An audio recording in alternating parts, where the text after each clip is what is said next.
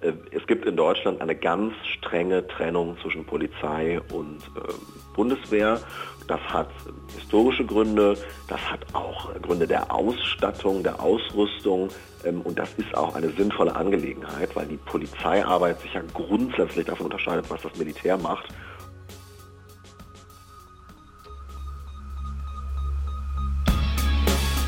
In guter Verfassung. Der Grundgesetz-Podcast.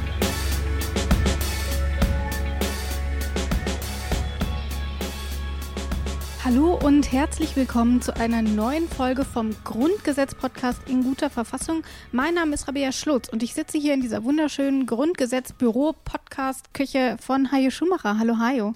Ja, und äh, die Grundgesetz-Sonne scheint, obwohl es ein enger Innenhof ist, von einem relativ blauen Himmel in diese Küche und wir reden über ganz viele Artikel, die mit Bundes anfangen, was ja schon mal vergnügungssteuerpflichtig ist, oder?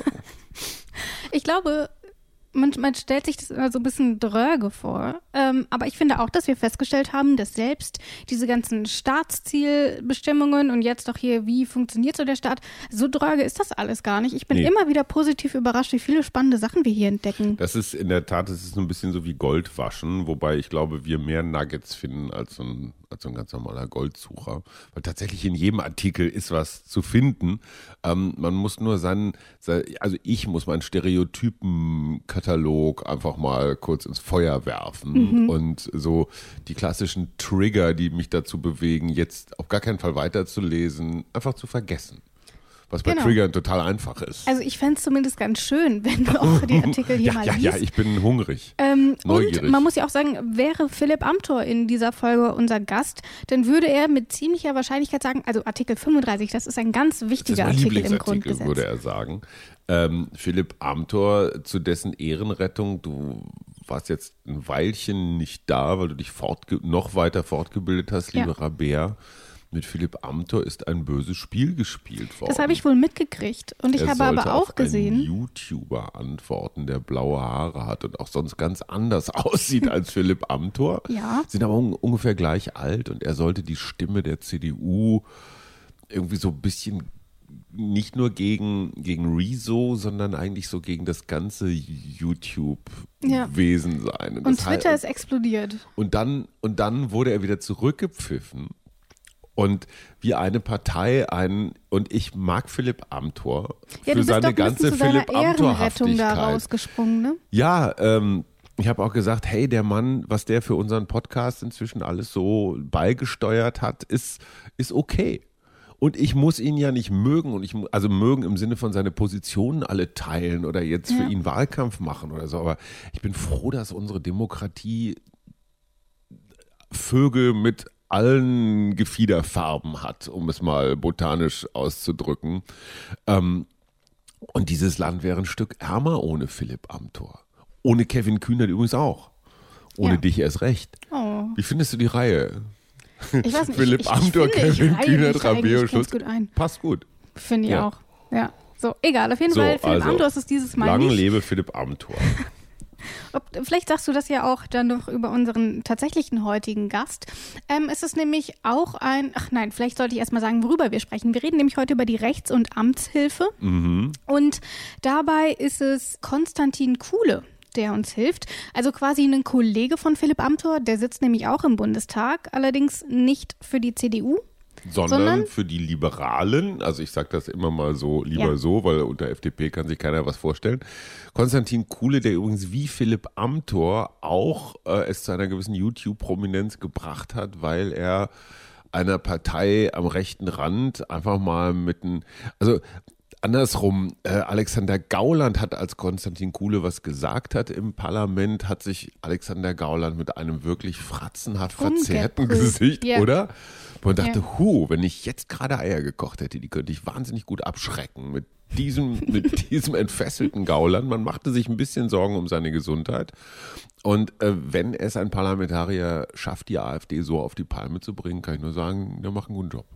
Ja, genau. Also sie haben offensichtlich mehr Gemeinsamkeiten, als wir so denken. Ja. Aber was Konstantin Kuhle eigentlich so im Bundestag macht und seit wann er da drin sitzt und so, da hören wir jetzt einfach mal rein. Konstantin Kuhle ist Rechtsanwalt und Mitglied des Bundestages. Seit 2017 sitzt er dort für die FDP. Kuhle war von 2014 bis 2018 Vorsitzender der Jungen Liberalen. Heute ist er Beisitzer im Bundesvorstand der FDP. Sein Fokus liegt auf der deutschen Innenpolitik, aber auch auf Europa. Und in dieser Folge wollen wir also mit Konstantin Kuhle über die Rechts- und Amtshilfe sprechen. Ähm, aber zunächst will ich noch mal einen Blick zurückwerfen, denn auch dort haben wir uns mit Ämtern befasst, nämlich eigentlich mit mit Fehlern, die Beamte ja auch durchaus machen können. Und zwar ging es dort um Haftungsfragen. Was passiert denn eigentlich, wenn ein Beamter einen Fehler macht? Und wie häufig kommt das denn überhaupt vor? Ich meine, ich glaube, wir können sagen, wir machen alle Fehler in unserem Job, oder? Du auch. Ähm, ja, nur hier geht es halt um die juristischen, die genau. nachweisbaren. Wir sind hier fast so ein bisschen bei, ich habe das Gefühl, ich lese hier so allgemeine Versicherungsbedingungen mm. äh, von der Allianz. Ja.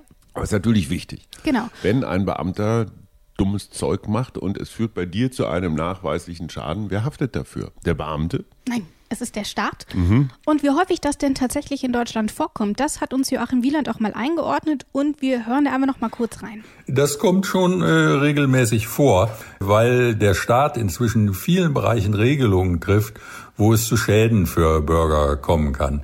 Wenn Sie etwa äh, daran denken, die Zulassung von Arzneimitteln oder die Zulassung von gefährlichen Anlagen, äh, wenn es da zu einem Unfall kommt oder wenn ein Arzneimittel sich als schädlich erweist, dann wird häufig versucht, über die Amtspflichtverletzung nach Artikel 34 von dem Betroffenen Schadensersatz zu bekommen. Es ist aber nicht leicht, äh, dann ein Verschulden praktisch nachzuweisen, äh, weil man tatsächlich immer, damit der Staat haftet, nachweisen muss, dass der Beamte zumindest fahrlässig gehandelt hat, der zuständig war. Jetzt aber endlich äh, fangen wir dann auch mal mit Artikel 35 an. Dort geht es nämlich, wie gesagt, um die Rechts- und Amtshilfe. Und was da genau drin steht, ich würde sagen, wir hören einfach mal ganz kurz rein und da legen wir einfach los mit Absatz 1. Artikel 35 Absatz 1 Alle Behörden des Bundes und der Länder leisten sich gegenseitig Rechts- und Amtshilfe alle Behörden. Ich glaube, viele davon hat, da haben wir noch nie was von gehört oder ich zumindest nicht. Ähm, ich habe natürlich mal ein bisschen recherchiert und da habe ich auf Bundesebene zum Beispiel das Bundesamt für äußere Restitution gefunden, die Bundesmonopolverwaltung für Brandwein, mhm. das Bundessprachenamt oder das katholische Militärsbischofsamt und natürlich noch zig andere. Ähm, davon kennt man dann auch tatsächlich wieder ein paar, nämlich das Bundesarchiv, das Umweltbundesamt, Bundesinstitut für Arzneimittel und Medizinprodukte. Ähm, das ist, glaube ich, bekannt geworden durch den Skandal um Jens Spahn. Mhm. Und auf Landesebene sieht es dann natürlich da ähnlich aus. Da haben wir Ämter für den Schiffsverkehr oder eben auch ganz klassisch die Polizeibehörden. Ähm, das ist also erstmal das, was hier alles darunter fällt. Also alle Behörden des Bundes und der Länder. Da gibt es natürlich noch sehr, sehr viele mehr. Aber das erstmal nur so als kleinen mhm, Einblick. Sehr viele sichere Arbeitsplätze. Da arbeiten das Menschen, auch? wenn die sich da einmal, wenn die da einmal Wurzeln geschlagen haben, dann fallen die so nach und nach die Besoldungsleiter hoch. Und interessante Frage übrigens, wird die Digitalisierung alle diese Beamten in ihren Beamtenjobs lassen mit der Zeit? Weil vieles von Stimmt. dem, was die tun, ähm, ist natürlich auch von so einem Algorithmus machbar. Hm. Ist ein Algorithmus staatstreu? Weil die Beamte müssen ja, müssen ja schwören, ne? müssen die nicht. Genau, es gibt einen Beamteneid. So ein Eid schwören, ja, ja. dass sie. Das kann der Algorithmus nicht. Nee. Interessant. Gut, aber das äh, fragen wir einen unserer Verfassungsrichterfreunde. Fangen wir einfach mal mit der Rechtshilfe an. Wir dröseln das mal so ein bisschen auf. Das klingt für mich nämlich erstmal so, als hätten Gerichte oder zumindest irgendwie mal Justizbehörden was damit zu tun, weil die sind ja in der Regel fürs Recht zuständig. Würdest du mir da zustimmen? Mm, absolut. Okay, cool. Oder soll ich dagegen sein? Nee. Nein. Ähm, aber was verbirgt sich denn genau hinter der Rechtshilfe? Ähm, wir haben ein kleines Erklärstück vorbereitet und ähm, da ist es meine Kollegin Isabel Wob, die das Ganze mal ein bisschen erklärt. Rechtshilfe bedeutet, dass sich Gerichte und Justizbehörden untereinander Hilfe leisten. Unter den Bereich der Rechtshilfe fallen Aufgaben, die das eigentlich zuständige Gericht grundsätzlich selbst erledigen könnte, sie aber aus Gründen der Zweckmäßigkeit an ein anderes Gericht überträgt. Das ersuchte Gericht muss der Bitte um Rechtshilfe entsprechen. Nur wenn die vorzunehmende Handlung nach dem Recht des ersuchten Gerichts verboten ist, darf die Rechtshilfe abgelehnt werden. In einem solchen Fall wird die Bitte um Rechtshilfe an das zuständige Gericht weitergeleitet. Unter die Rechtshilfe fällt nicht, wenn Behörden ihnen übergeordneten Behörden zur Seite stehen. Außerdem gibt es die Rechtshilfe auch im internationalen Bereich. Die Auslieferung fällt zum Beispiel darunter, aber auch die Strafverfolgung im Lande. Und da fallen dann eben so Dinge drunter wie die Vernehmung eines Zeugen für einen Fall außerhalb des eigentlichen Verantwortungsbereiches, mhm. ähm, aber eben der Zeuge wohnt dann eben zum Beispiel vor Ort und deswegen wird das übernommen. Ähm, anderes Beispiel ist der sogenannte Augenschein, also dass Beweismittel gesichtet werden, zum Beispiel ein Auto, das abgeschleppt wurde mhm. oder ähnliches und dann eben in diesem Bereich des Gerichtes fällt, obwohl die Verhandlung eigentlich woanders stattfindet. Ähm, das sind eben äh, so alles Dinge, die unter diese Rechtshilfe fallen. Und, Praktisch ähm, so eine Art Teamgeist, ne? Also den, den allen Bundesbehörden und auch Landesbehörden klarzumachen, ihr seid eigentlich gemeinsam dafür zuständig, dass es hier läuft. Ja. Wir haben ja meistens irgendwie was mit Ausnahmesituationen zu tun. Ne? Also alles, was so außerhalb des äh, Rechts- und Amtsalltages liegt, um da keine Konkurrenzverhältnisse, auch nicht zwischen Bund und Ländern herzustellen, ja. sondern zu sagen, so Jungs, ne, letztendlich dient es uns allen.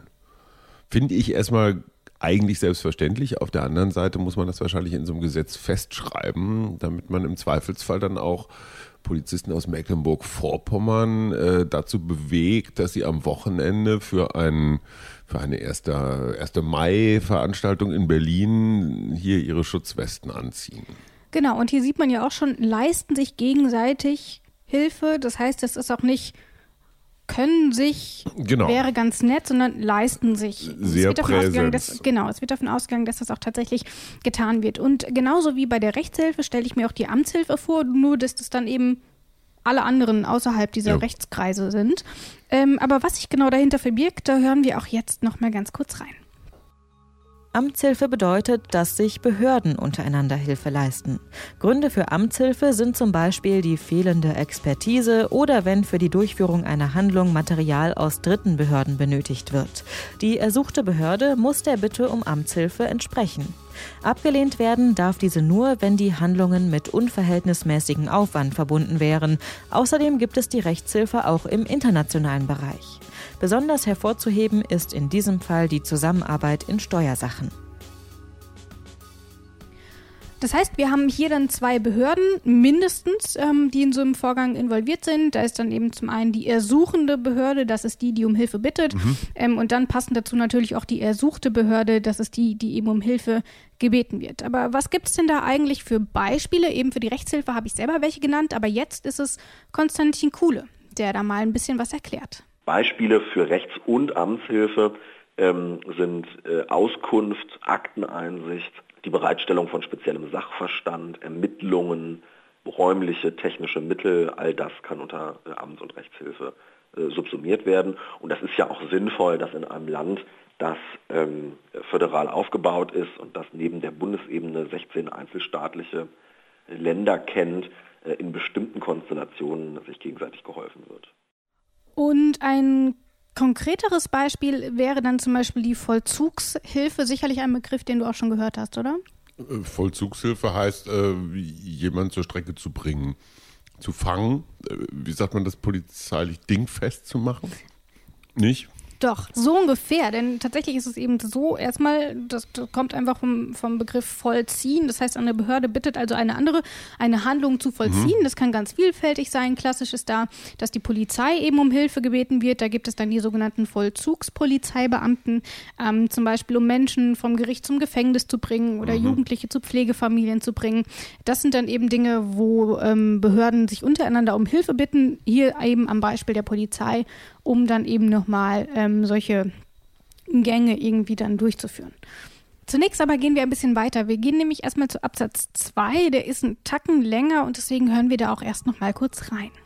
Absatz 2 Zur Aufrechterhaltung oder Wiederherstellung der öffentlichen Sicherheit oder Ordnung kann ein Land in Fällen von besonderer Bedeutung Kräfte und Einrichtungen des Bundesgrenzschutzes zur Unterstützung seiner Polizei anfordern, wenn die Polizei ohne diese Unterstützung eine Aufgabe nicht oder nur unter erheblichen Schwierigkeiten erfüllen könnte. Zur Hilfe bei einer Naturkatastrophe oder bei einem besonders schweren Unglücksfall kann ein Land Polizeikräfte anderer Länder, Kräfte und Einrichtungen anderer Verwaltungen sowie des Bundesgrenzschutzes und der Streitkräfte anfordern.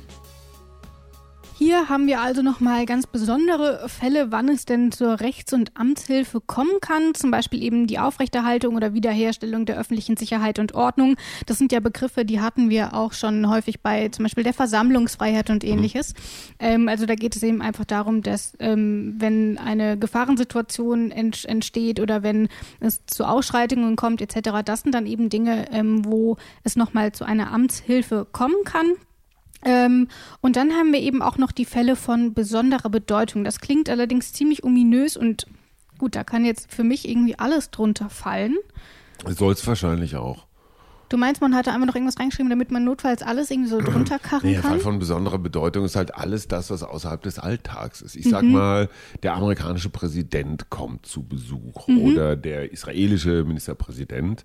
Dann ist hier in Berlin, ich würde mal sagen, eine Lage von besonderer Bedeutung, weil mhm. es werden Straßen gesperrt, es äh, fliegen Hubschrauber, es werden Scharfschützen auf Dächern positioniert, es werden ohne Ende Gitter irgendwo hingestellt. Es, es, braucht einfach wahnsinnig viel Menschen, in diesem Fall Beamte, die die öffentliche Ordnung aufrechterhalten.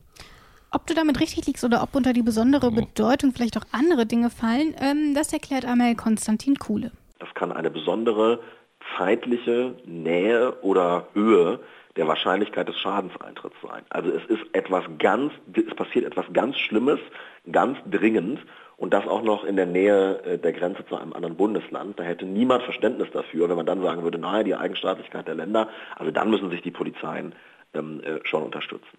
Oder Bedeutung und Rang äh, der bedrohten Rechtsgüter oder die Zahl der bedrohten Rechtsgüter. Klassisches Beispiel aus meinem Bundesland, es gibt ein Fußballspiel äh, zwischen Hannover und Braunschweig. Äh, das ist ein Hochrisikospiel, weil die Fans sich hassen. Da gibt es also richtig, geht's richtig zur Sache. Ähm, dann äh, laufen die auch noch aus dem Bahnhof in die Stadt rein. Also wir haben Bahnhof Bundespolizei und in, der Stadt normale Polizei. Und dann ist parallel noch eine politische Demonstration angekündigt. Dann stößt die Polizei einfach an ihre Grenzen und dann muss man sich Hilfe holen aus Sachsen-Anhalt oder aus Bremen, aus Hamburg, aus Hessen. Alles okay. klar. Das heißt, in solchen Fällen können die Länder eben Hilfe anfordern. Ähm, erst, da gibt es zum Beispiel den Bundesgrenzschutz. Ähm, wenn der angefordert wird, kommt er in der Regel auch. Aber eben auch andere Polizeien dürfen helfen. Das dann allerdings auch auf freiwilliger Basis. Also ich erinnere mich zum Beispiel, dass andere Bundesländer damals Sachsen Hilfe angeboten hatten, als es zu den großen Demonstrationen in hm. Chemnitz kam. Und äh, Sachsen dann gesagt hat, nö, brauchen wir nicht. Mhm. Und wohin das geführt hat, haben wir dann auch ziemlich mhm. eindrücklich gesehen. Wobei, selbst wenn du ganz viel Hilfe von überall kriegst, ich sag mal G20 oder so, ist nicht Klar. die Gewissheit, dass es funktioniert. Klar, genau, das ist halt nochmal, du sagst schon, G20 ist ein anderes Beispiel, wo man dann eben auch gesehen hat, dass ähm, Polizeien aus allen Ländern äh, hoch nach Hamburg gereist sind, um das Ganze auch zu koordinieren. Das sind also so Beispiele, die nochmal zeigen, äh, dass das auch gar nicht so selten vorkommt, wie ich finde. Ähm, und dann haben wir aber hier noch ein anderes Beispiel. Da haben wir nämlich noch den nächsten Satz: Naturkatastrophen und schwere Unglücksfälle. Mhm. Und das geht eben so weit, da kommt dann auch die Bundeswehr, wenn mhm. es sein muss. Wobei das und, eine absolute Ausnahme ist, ne? Weil Bundeswehr genau. im Inneren ist immer so ein toxisches, toxisches Das auf jeden Fall. Ähm, es ist auch noch ein Konflikt, auf den wir gleich weiter eingehen werden, aber ich möchte zunächst bei diesen Unglücksfällen bleiben, denn ich habe mir ein Beispiel rausgesucht und das ist Eschede. Du das erinnerst dich sicherlich noch, mit genau. Dem Radreifen, genau. den Defekten. Hier ist das erste deutsche Fernsehen mit der Tagesschau.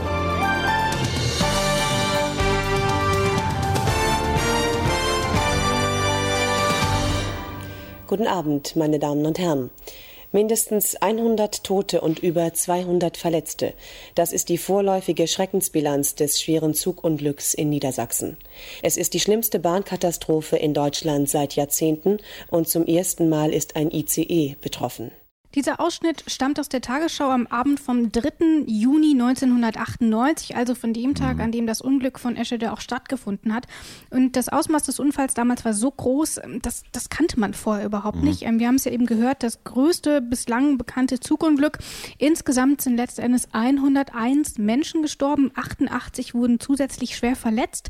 Also das sind Ausmaße, da hat man sich dann relativ zügig entschieden, die Bundeswehr hinzuzuholen. Mhm. Und damals ähm, war es dann so, dass zum einen ein Hubschrauber der Bundeswehr vor Ort war, mhm. der die ähm, Rettungsflüge koordiniert hat, also wie man an- und abfliegen kann, damit es dort nicht noch zu weiteren Unfällen kommt. Und außerdem waren auch noch Panzer vor Ort, die letzten Endes dafür genutzt wurden, um die Trümmer auseinanderzuziehen. Du brauchst halt richtig, wie sagt man, schweres Gerät, um, um da zu räumen. Ich glaube, da war auch noch eine Brücke im Spiel. Und, genau, es war eine Brücke eingestürzt. Da kommt die normale Feuerwehr natürlich überhaupt nicht zu ran. Genau, und da und, sieht man auch, das war ja wirklich auch ein furchtbar tragischer Extremfall. Und dort hat man sich dann eben dafür entschieden, eben auch die Bundeswehr eben hinzuzuholen. Aber das zeigt ja eben auch, was tatsächlich da mit gemeint ist mit diesen Unglücksfällen. Also da geht es, da ist wirklich eine große, eine große Hemmschwelle auch, bis es dann tatsächlich so weit kommt, dass die Bundeswehr hinzugezogen wird. Das ist das eine. Und dann haben wir hier aber auch noch die Naturkatastrophen. Und im, ich glaube an Hochwasser in den letzten mhm, Jahren kann sich eigentlich noch jeder irgendwie ja. erinnern. Ähm, also es kam ja immer wieder vor, auch mhm. in den letzten Jahren, dass ganze Bundesländer äh, vom Hochwasser betroffen waren. Ich meine, so ein Fluss macht halt auch nicht an der Landesgrenze Halt. Der schlängelt sich dann eben durch drei, vier Bundesländer und wenn der einmal Hochwasser hat, dann hat er überall Hochwasser. Nein, das stimmt wahrscheinlich nicht, aber, nee, aber relativ äh, viel Hochwasser. Und, und vor allem dann meistens auch in Gegenden, die schwer zugänglich sind. Ist ja nicht so, dass du jetzt am Fluss immer gleich eine Straße lang führt und äh, da dann auch noch Sandhaufen liegen und die Säcke bereit. Also es ist genau. einfach ein echt komplexes Ding. Das sind eben Einsätze.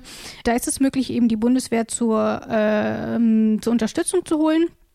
Und wie häufig das eigentlich passiert, dass die Bundeswehr wegen Umweltkatastrophen zum Einsatz gebeten wird, ähm, das hören wir jetzt.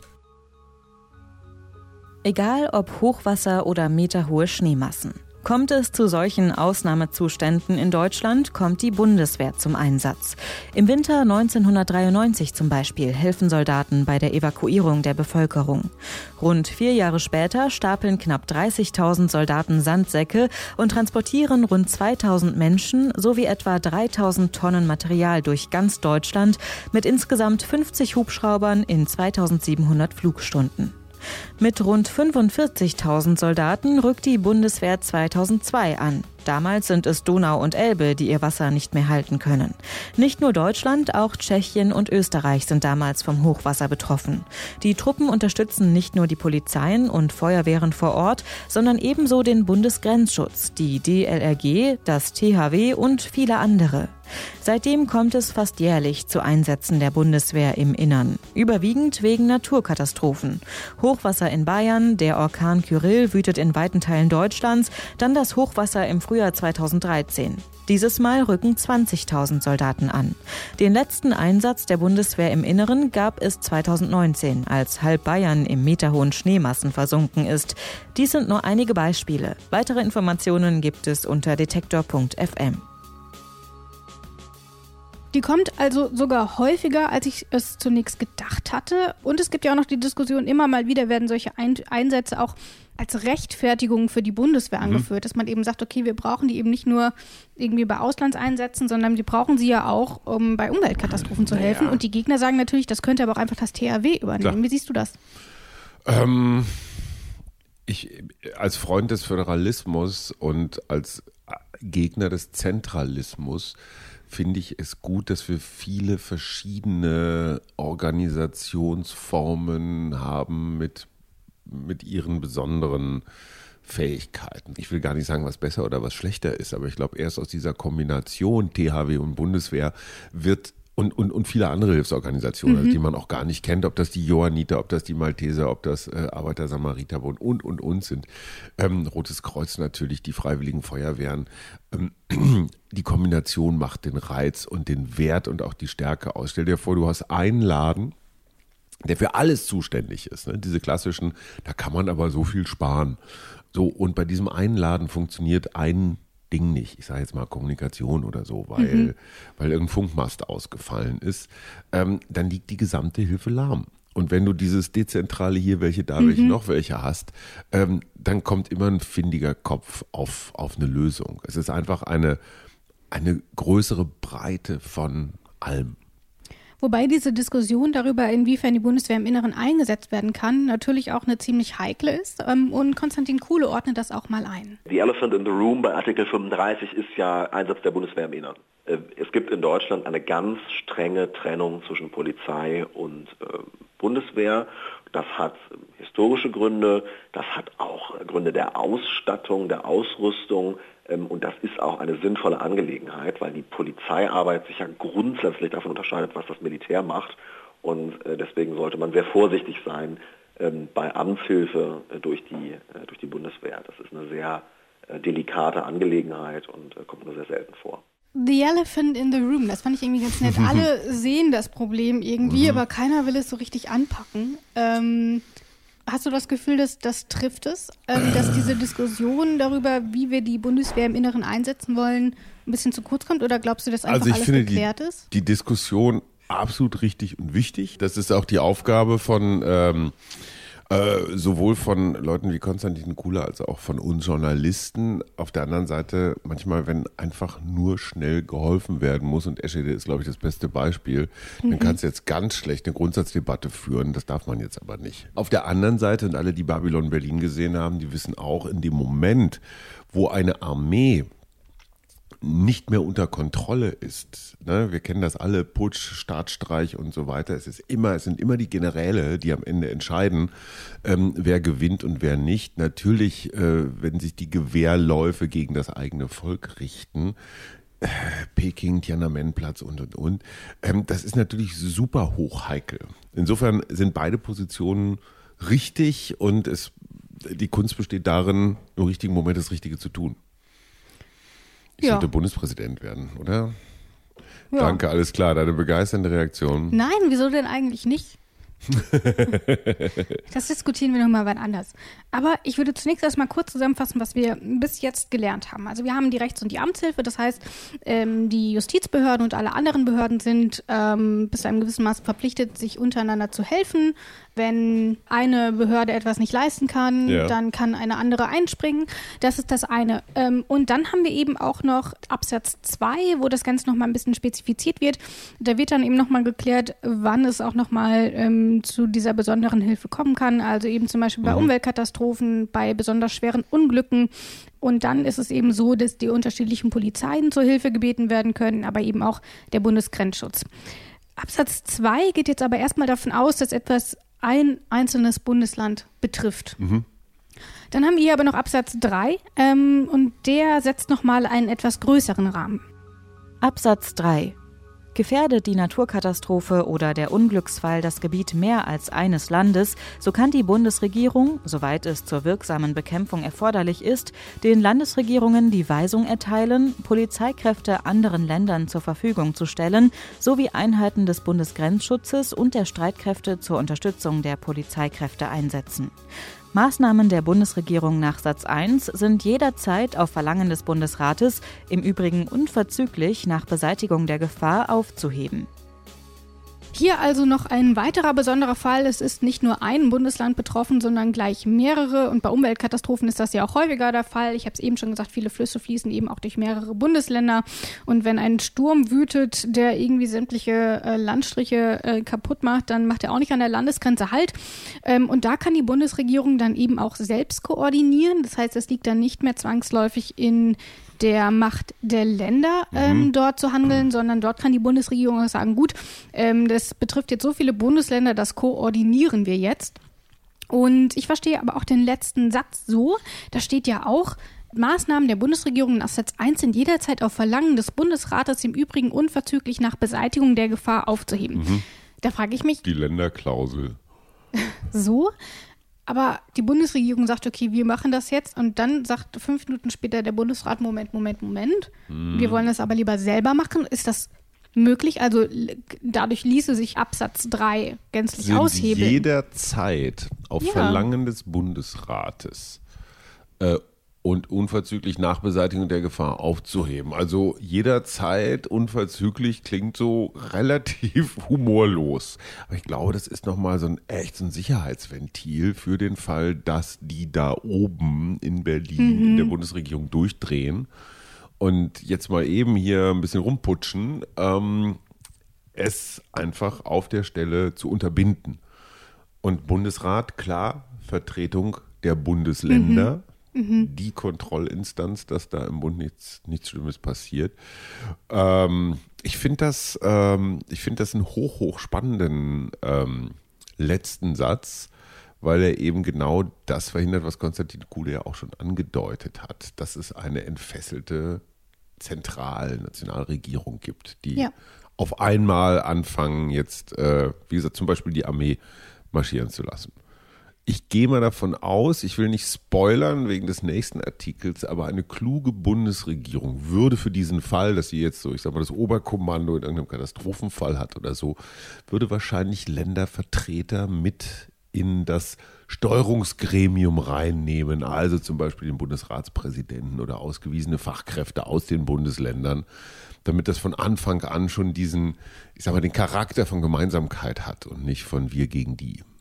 Es ist ein bisschen so, als hättest du vorher schon mit Konstantin Kohle gesprochen. Nein. Denn er hat das gesagt. Also ähm, der Artikel 35 Absatz 3 Satz 2 geht davon aus, dass ein äh, Ereignis von, von solchem Ausmaß, wie er in äh, Absatz 3 beschrieben ist, dass das erstmal Handeln erfordert und dann ähm, könnte der Bundesrat, wenn er einige Wochen später feststellt, also das war ähm, vielleicht ein, ein, ein, ein, doch sehr über fälliger äh, Eingriff in die Eigenstaatlichkeit der Länder sagen, also wir wollen das nicht mehr. Und ähm, insofern ist es auch sinnvoll, dass hier das Gremium des Bundesrates äh, verwendet wird, weil der Bundesrat ja die Mitwirkung der Länder auf der Bundesebene sicherstellen soll. Und der Absatz 3, Satz 2 geht aber davon aus, dass solche Maßnahmen erstmal angeleiert werden muss, müssen und danach ähm, kann dann äh, sich dagegen ausgesprochen werden. Das heißt, der Bundesrat kann eigentlich nicht direkt sagen, okay, halt, stopp, mhm. wir wollen das sowieso nicht von Anfang an. Nee. Und natürlich, man muss ja auch sagen, kommt es tatsächlich zu einem solchen Unglücksfall oder eben zu Naturkatastrophen, da kann ich mir auch nicht vorstellen, dass die Länder dann sagen, nee, wir wollen das selber machen, aber haben gar nicht so richtig den Überblick.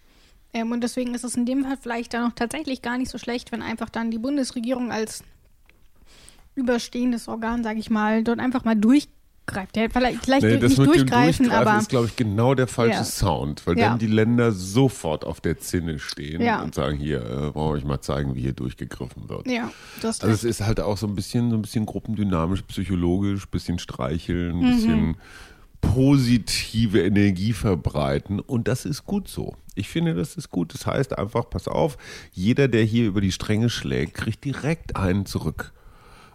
Das ist auch ein ganz klein bisschen schwarze Pädagogik und ein ganz klein bisschen so Rohrstock durch die Blume.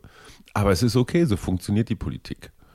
Und nun ist es ja auch zum Glück so, dass Artikel 35 Absatz 2 und 3 dann doch eher die Ausnahme als die Regel darstellen. So ist es. Wir schauen weiter, was passiert in der nächsten Folge. Dort besprechen wir Artikel 36 und Artikel 37. Und zwar ist es dann in dem Fall der Rechtswissenschaftler Ulrich Battes, der uns dabei begleitet.